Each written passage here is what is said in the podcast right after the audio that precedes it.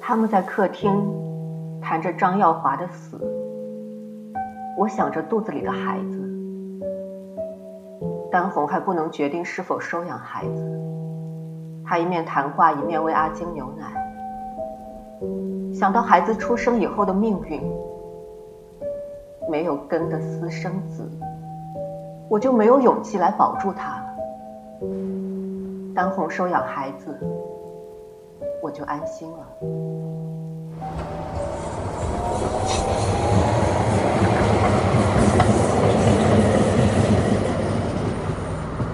火车轰的一下冲过去，我突然发现，我站在地下铁路的隧道里，背后有皮鞋在水门汀上打来了，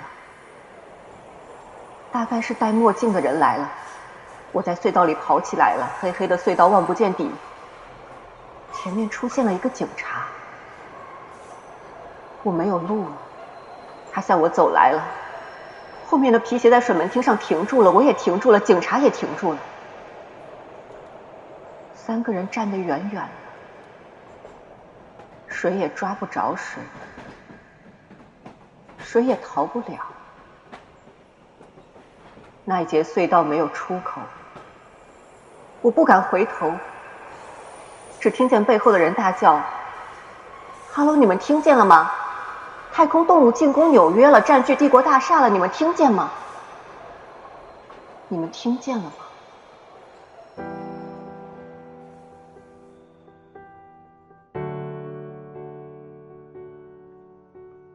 我和小邓趁丹红不在家的时候，把狗放在野餐篮子里提出去了。小邓说，丹红对于他的生活是无可无不可，他没有狗就会收养孩子了，干脆把狗干掉吧。我倒不要他收养我的孩子，我只觉得杀狗是个新鲜玩意儿。我们坐地下火车到医院去，打算把狗送给医院做实验。我就喜欢在地下铁路网上穿来缩去。我从来没有搭错车，我知道哪辆车到哪儿去。有个人跳进车厢，用外国口音问：“这车是往上层走的呢，还是往下层走的？”我回答说：“这车叫做歇托，从大中央车站到时代广场，连贯东西的地下铁路。在纽约的地下铁路上，能够给问路人肯定的回答，是天下一大乐事。地下火车里有许多颜色。”人的肤色、衣服的颜色、广告的颜色，地下铁路小姐在大幅照片上露着白牙齿笑。照片下端有她的姓名、住址，还有履历。大学毕业，速记员，喜欢吃牛排和酸菜，希望有个如意郎君和五个孩子。运动、舞蹈、游泳。哥哥在越南战亡，弟弟现在越南作战。诸如此类的颜色。小邓在地下火车里为我讲解如何杀狗，使用乙醚使狗麻醉，电烧狗的大脑，让狗活一段日子，然后再用乙醚使狗麻醉，剖开狗的胸腔，把大脑染色切片，你就可以观察脑神经的变化了。他讲完了杀狗的过程，就变了主意，到华盛顿大桥上去，把狗扔到哈德森河里。我当然赞成。我们从地下铁路钻出来，买了几根很结实的绳子，在篮子里放了几块石头，盖子用木条封住了。狗在里面亡命抓篮子，就像它抓丹红卧室的门那样子抓法。我们坐公共汽车经过中央公园，在沿河大道上远远看见华盛顿大桥弓形的灯光。狗在篮子里撞起来了，篮子靠在我脚边，我的腿感觉到狗的壮丽和温暖。我肚子里的那个小身子似乎也动起来了，还只有三个月呢。我和小邓站在华盛顿大桥上，哈德森河的水默默地流。我提起篮子掂了一下，篮子很沉。我说：“小北京，再见吧。”我们便把用绳子吊着的篮子慢慢放到河上去，绳子在我手里一抽一抽的抖动，一点一点的往下沉下去了。沉到水面下，先是猛烈一冲，然后就逐渐微弱下去了，静止了。桥上的车灯一对对钉在我们身上。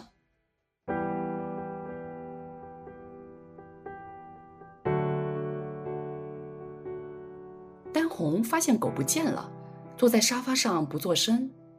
门外偶尔有一点响声，他就坐直了身子叫：“阿金吗？你回来了，阿金。”阿金，她丈夫说再给她买条狗，她说不用了。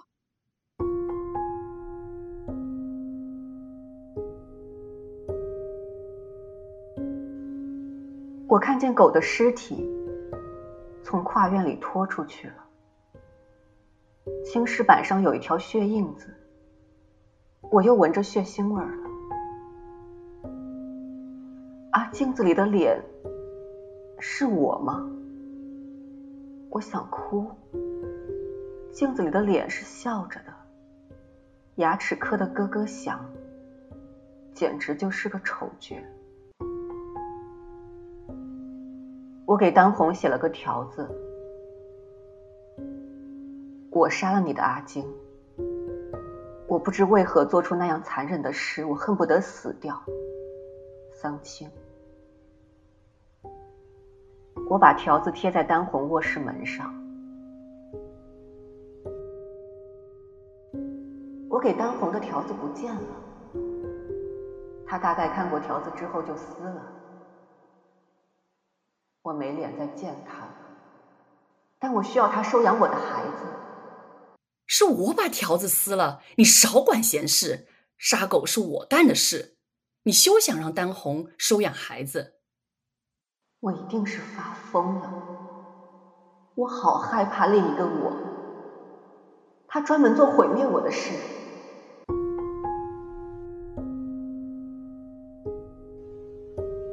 我突然夹在华尔街两排灰色大楼之间，上面一条天，下面一条地。我不知道我怎么来的，也不知道到哪儿去。华尔街上满街男人，多半穿黑西装，提公事皮包。戴墨镜的人就混在他们里面，有好几次，一看见他，我就闪开了。戴墨镜的人在人行道上对着我走来了。我钻进纽约的股票交易所，钻进电梯，戴墨镜的人就在电梯里，我跑不了了。他并没有看见我，他只看着电梯的电钮。电梯一停，我就钻出去了。戴墨镜的人又在走道上。凡是有男人的地方，就有戴墨镜的人。我只有跑到女厕所里去。我跑遍了纽约股票交易所，也没有找到一间女厕所。我撞进了楼上一条半圆形镶玻璃的走廊。站在走廊上，可以隔着玻璃看下面的股票世界。在那间大屋子里有好多人，有人挥手做大叫状，有人做演说状，有人独自吸动嘴巴，有人面对面吸动嘴巴。另一个人从他们背后走上来，好像是要调查什么，在一个本子上写着。有人把撕碎的纸屑扔在地上，脚用力踏一下。其他的人。就在屋子里乱窜，所有的人都是喝醉了酒的样子，所有的人都朝墙望着，墙上的电动字幕闪出无数符号和数字，东一下西一下，不停的闪亮，不停的变换。戴墨镜的人也在那儿，我又跑走了，我跑到地下室，一个警察走上来，毫无表情的问我干什么。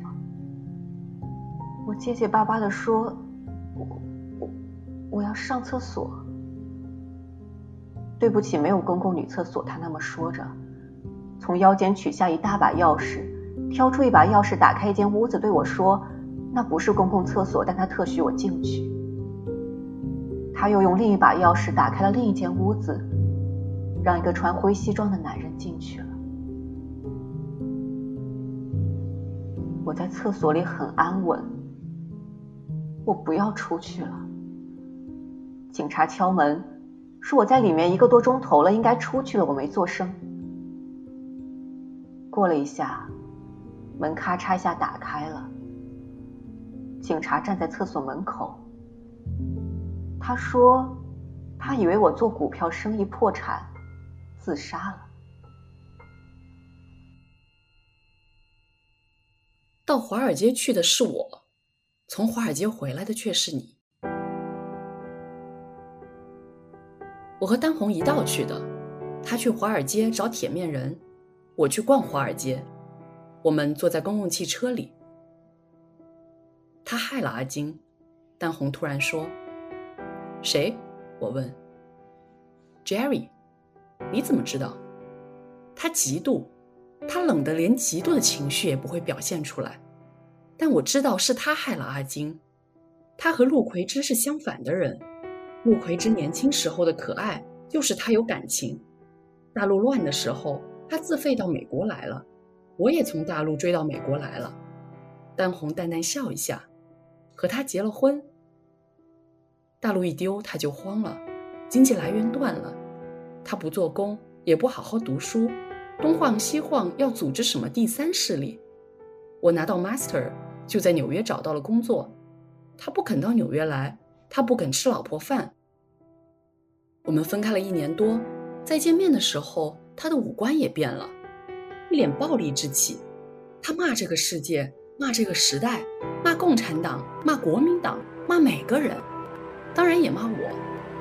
他怀疑我和每一个男人睡觉，我的上司。同事甚至看门的人，他威胁要毁我，我差点连命也丢了。从那以后，我就害怕动感情的男人。我嫁给 Jerry 只因为他冷静，他是第二代华侨，你知道，他好像超然于中国人的问题之上。我们第一次见面是在拉瓜地机场，我坐在候机室等飞机，他走过来问我是不是中国人，他从皮包里拿出一叠稿子。他说那是他父亲写的文章，因为是中文，他看不懂。他以前反对父亲，父亲太顽固、跋扈、保守，他受不了。但是父亲死了以后，他自己也有些父亲的性格。他突然要认识父亲，他到处找人把他的文章译成英文，他可以从文章里认识父亲。他希望我可以帮这个忙，那是这些年来唯一一次。我看见他动感情的时候，我们就那样子认识了，结婚了。丹红顿了一下，我一直不能决定收养你孩子的事，现在我决定了。我望着他，我决定不要孩子了。我从来没有想到把孩子给任何人。他奇怪的望望我，我决定离开 Jerry，就为了阿金吗？不是。阿金的死只是帮助我下了决心。我和 Jerry 的问题一直在那儿。现在我就到华金街去和他一道吃午餐，谈谈我们的事。公共汽车在华尔街停下了。我照着一份杂志上刊登的纽约市内堕胎医生名单，打了二十几个电话，终于找到了比士利医生。他说他有一大串等候打胎的名单，两星期之内不能见我。我说打胎的事和我生命攸关，求他一定设法早日见我。他笑笑说，打胎的女人全是那一个说法。他突然问我是哪国人，我说是中国人。他顿了一下子，说他将尽一切可能在三天之后见我。他将首先在诊所为我检查。第二天在附近医院手术，他将在医院为我订好病房，一共收费四百元。我打电话给一波，他很高兴，一切安排好了，他坚持付一切费用。他说，他从来没有这样子爱一个女人。我告诉小邓，我绝不打胎。他说那件事应该完全由我自己决定。无论我做任何决定，他都是支持的。我们也谈到丹红夫妇分离的事，我们决定把杀狗的事瞒下去。那件事帮助丹红做了一个勇敢的决定。他说：“牺牲了一条狗命，救了一条人命，那就是很人道了。”他认为人只有在不断的改变中才是活着的，而人的改变是他自己选择的结果，他自己也要有所决定了。说过那话之后，他一直是沉默的。我告诉他我如何逗铁面人脸红的故事，他大笑说：“没想到铁面人还有会脸红的时候。”说他也要告诉我一件事。行动会议还没采取行动就闹内讧。一天晚上，小邓开完会很是纳闷，一个人到红葱酒店去喝酒，碰到一个美国女人，娃娃脸，富人身子。他们喝酒跳舞，最后他要她到他公寓去。他住在一百一十街一幢黑黑高大的公众公寓。他一进屋就脱光了衣服，他和她上了床，他抚摸她，他呻吟。他突然想到汉口租界上公园门口的牌子：“华人和狗不得入内。”想到租界上外国巡捕打洋车夫的棍子。他的手仍然摸着她的身子，他的呻吟到了高潮。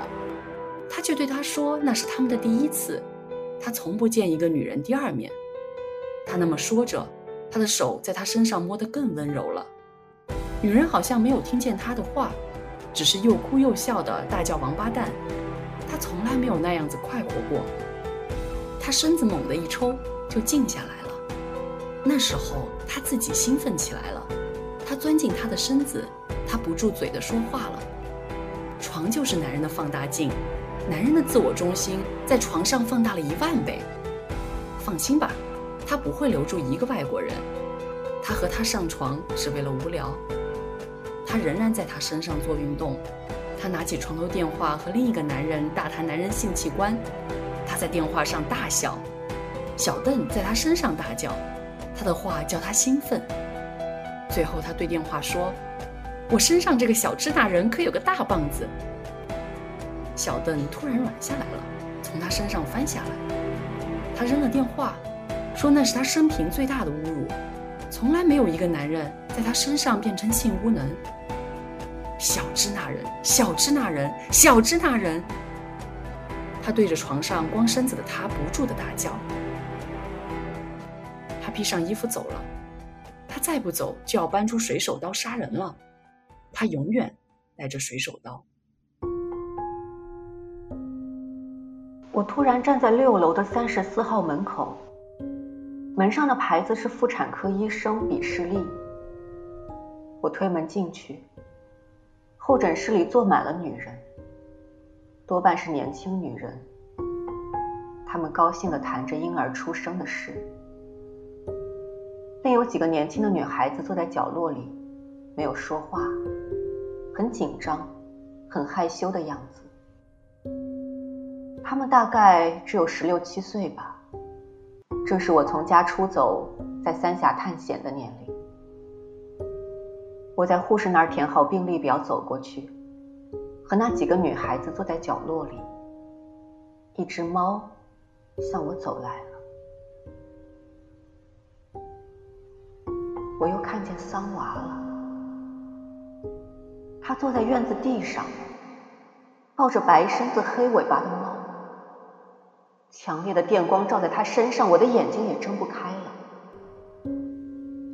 那以后的事。我就不知道了。我可知道了。我走去见比视力医生，只是为了好奇。他看了病历表，诊查了我的身体，发现我已经怀孕三个月了，不能用普通的刮胎法，必须施行盐水注射法。他解释说，那种特别的盐水注射到子宫里去，四十八小时以后自行堕胎。那手术很危险，他不轻易施行，而且。纽约市内施行那种手术的医院没有空床了，等候打胎的人很多，一个月以后才轮到我。仅仅宾夕凡利亚一周，每两小时就有一个私生子。他可以给我一份市区以外的医生名单，我若运气好，也许可以找到一位市区以外的医生施行盐水注射打胎的手术。对不起，我已经尽了最大的努力在三天之内见你，因为你是中国人。战争时候，医生哪一次战争？我问。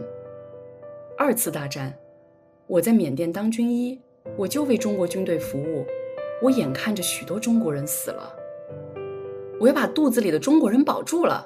我笑着说，我很高兴已超过打胎安全期，我不打算找其他医生了。很好，他说了一句中文。你是唯一我见到的因为打胎不成而高兴的人，祝中国人好运。我照着比视力医生给我的名单，打了四十几个长途电话。对不起，医生休假了。对不起，医生不动盐水注射手术。对不起，打胎的人太多了，医生没有空。对不起，对不起，对不起。我在三天之后就要回去了。我到纽约来看了一大堆钢骨，一大堆玻璃，一大堆人，不虚此行了。小邓也一同回去，他在医院的工作决定了，年薪一万五千元。但是他突然变得很沉默，只说他的心在发酵。我打电话给江一波，告诉他打胎的事儿不成了，他结结巴巴说不出话，最后才说：“请请等一下，我要上厕所。”我大笑着把电话挂了。丹红和铁面人在客厅谈委托律师办离婚的事。丹红在一星期后到台湾去度假，也许就不回来了。他笑着说。铁面人拿出一样东西，好像是口红筒子，原来是德国最新发明的照相机。他买来送给丹红在旅途用的。他们谈到日本风光，又打了无数电话。家庭计划新闻处终于为我在纽约州的维切斯特找到一个医生。他除了在医院为人打胎之外，还在自己诊所施行盐水注射打胎手术。每天到他诊所去的就有十几个。他不知道何时可以把我安插下去，叫我等他电话。我整天在电话旁边等候。晚上打电话给一波。他叫我努力下去，坚持下去，不要担心费用问题，一天两千，他都可以负担。我在电话上哭了。他说：“Sweetie, I love you very, very much。”我在纽约只有两天了，必须好好逛一下子。在钢骨和玻璃之间逛了一天，每次从地下铁路钻出来，就是一个新的意外。无线电城、时代广场、都市博物馆、帝国大厦、科林威治村、百老汇戏院，我又到了华尔街。我从地下铁路出口一钻出来，就碰到一个人，他眼睛周围有一圈眼眶印子。你看着他的时候，他并没有看见你；即使是一个漂亮女人走过，他也没有看见。我对他笑笑，没有反应。他从纽约股票交易所出来。就在华尔街上低头走着，很慢很慢，在那些匆忙的人之中显得很奇怪。就为了那点好奇，我跟着他向华尔街尽头走。我跟他走进墓园，他坐在一块破裂的墓碑上。天下小雨了，我在一座座坟墓之间散步，墓碑上的字迹模糊了。那是纽约唯一安静的地方。我围着墓园走了一圈。那人突然站起身，又怎样呢？他突然说了那么一句话，抬头望着天。他转过身看见我了，对我打了个招呼。我走过去，他说他叫高尔德伯格，是个犹太名字。我说我就叫我。他笑了，请我和他一道吃晚饭。我们在第五街广场旅馆的橡树厅喝酒，三人乐队在我们桌边拉小提琴。他逐渐火起来了，叫我三浦林子。他说，在他眼里，所有的东方女人都叫三浦林子。韩战时候，他在韩国打仗，到东京去休假。他有个日本女人叫三浦林子。我说，韩战时候我在东京帝国旅馆当女招待，一心只想当电影明星。我迷上一个美国大兵，他的名字叫大卫。我胡扯了一顿，他举杯叫我三浦林子，我举杯叫他大卫。我们碰着杯。我们吃完饭，他说我是个有趣的女人，把桌上的玫瑰花摘了一朵送给我，在我脸上吻了一下，说：“我今天损失了一百五十万。”我接到维切斯特的约翰生医生电话，他说我可以在明晚六时去他诊所，那是他晚饭时间，他必须收取双倍费用，一共八百元。我说：“对不起，亲爱的医生，我要保住我的孩子，我不去了。”我打电话给约翰生医生，求他在明晚六时见我，我愿意出三倍费用。我是一个绝路的外国人，我必须打胎。他冷冷地说：“好吧，但不可以再变主意。”我求小邓开车到维切斯特停一天，从那儿开车回去，他也答应了。我打电话给一波，他也很高兴。他说：“想到我泡在水里的样子。”好吧，就到维切斯特去逛逛吧。我和小邓开车到那儿去，一路上晴天、乌云、雨、雾，气候不停的变换，水是流动的，风是流动的，光是流动的，树叶全红了。车子在山坡上跑下去，两旁是浓密的树林，我闻着一熏烟气味，夹着血腥泥土和青草香，不知打哪来的。小邓也闻着了，车子开下去的时候，熏烟味浓起来了。开到一扇破木栅栏门前面，烟雾远远地从木栅栏那一边飘起来了。我和小邓下了车，木栅门是开着的，吊着一把生锈的大锁。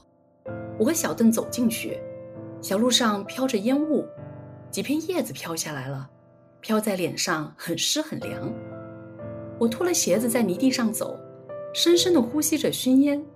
小邓说我那一刻光彩照人。天黑下来了，烟雾更浓了。小路一转弯就到了山谷井底，一根很粗的烟柱子冒起来，烟柱子底下堆着泥土，泥土底下燃着树枝，树枝底下烤着猪，许多影子在那儿晃来晃去，是人是烟，分不清。站定了，才看清是人，才看清那是一大块场地，边上有几间小木屋，一股强烈的光在场地角上亮起来了，人都照在光里了，光旋转起来了，一明一暗的扭动，一条蛇似的缠在人的身上，扭着扭着，人也扭起来了，一下子透亮，一下子又成了黑影子，人和影子全唱着，什么也不是真的。我和小邓也跳起舞来。突然，枪响了，人和影子仍然在蛇光里跳舞，烟雾罩住了整个山谷。又是一声枪响，有人说枪声是从另一个山谷发出的。有人走上山坡的小路了，我和小邓跟着他们走，翻过小山，走下另一个山谷。谷里有条河，河上的雾很大，河边有几个警察和一个女人。一道强烈的电光射到对岸一间小木屋上，强烈的电光照得我睁不开眼。又看见桑娃抱着白身子、黑尾巴的猫坐在地上。半边身子的警察说：“查户口、身份证拿出来。”突然枪响了，子弹吱的一下在雾里不见了。枪又响了，叭叭叭在屋里乱窜。没有神了，没有神了，没有神了！一个绝望的声音在屋里大叫：“乔治，乔治，别放枪！我在这儿，你的妻子在这儿。乔治，我爱你，你跟我回家吧。”女人隔着河向屋里大叫。乔治叫着：“我没有家了，我没有家了！”叭叭叭的枪声。乔治，你别放枪杀人呀！你放下枪杆，跟我回家吧！你别杀人呀，乔治！我不杀人，我就要杀自己呀！我活不下去了，没有东西值得活下去了。乔治，你放下枪，走到屋子外面来吧，我看不见你呀，雾太大了。乔治，我爱你，乔治。乔治啊，回家吧，乔治。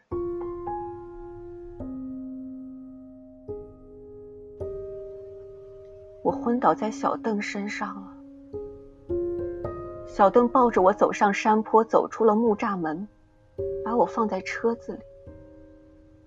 我问他我们如何到了山谷里，他叫我别说话，好好休息一下子。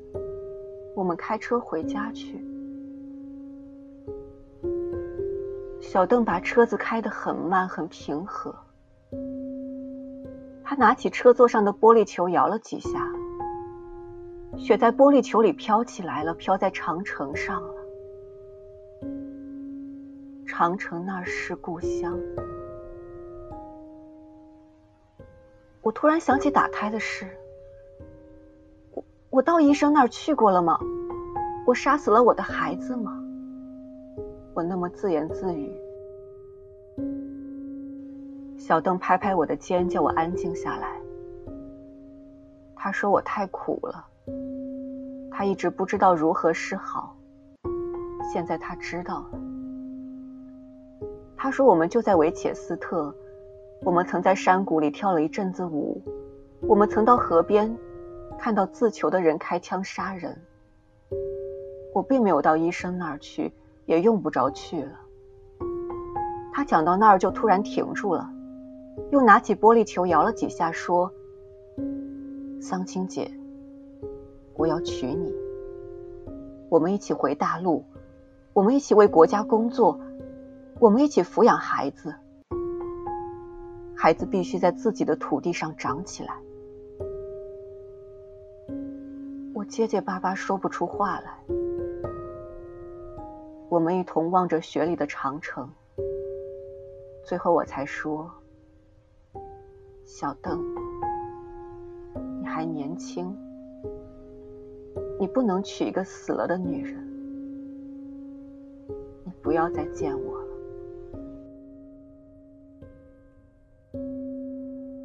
我一到家就打电话给江一波，打了一天也没有回应。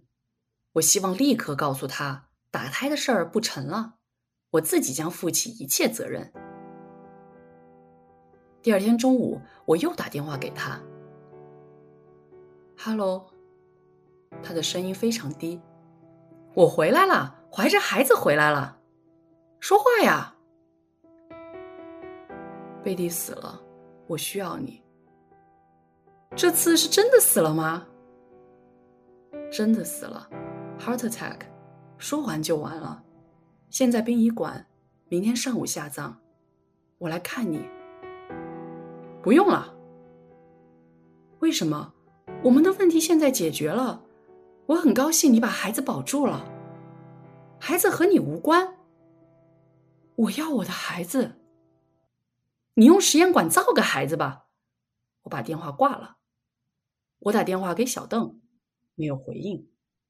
我打电话给小邓，没有回应。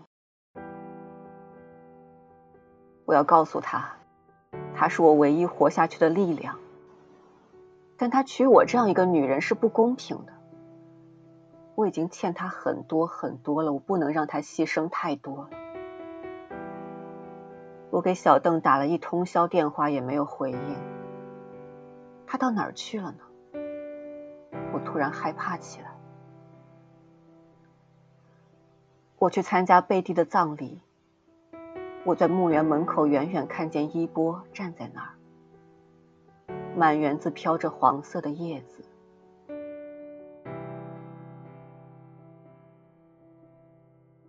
我没有走进墓园，却到小邓那去了。他的房间是锁着的，他的名字不在邮箱上了。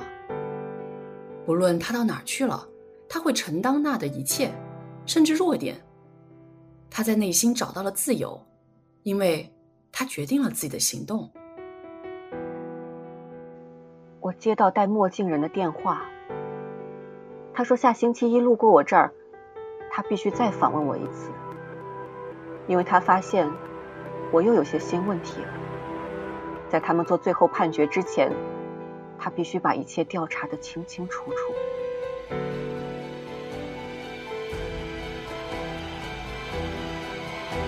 独树镇讯：前晚独树镇单车道上发生一离奇车祸，一空车撞在树上发火燃烧，一女人躺在一公里以外的路边，并未受伤，仅失去知觉，现在圣子医院救治中。车祸原因不详，女人姓名身份不详。